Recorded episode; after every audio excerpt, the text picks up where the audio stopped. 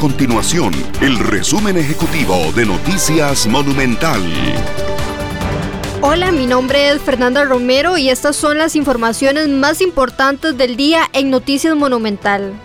Costa Rica registró 1.106 casos de COVID-19 en las últimas 24 horas. De esas cifras son 223 por nexo epidemiológico y 883 por prueba PCR. Además, 449 personas permanecen hospitalizadas por COVID-19 y de esas cifras 177 permanecen en una unidad de cuidados intensivos.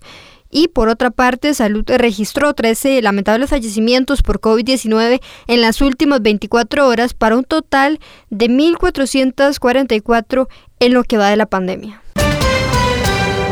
Y en otras informaciones, las autoridades confirmaron el fallecimiento de dos adultos en el sector de Cotobruz tras un terraplén provocado por las fuertes lluvias que genera el efecto indirecto de la depresión tropical ETA.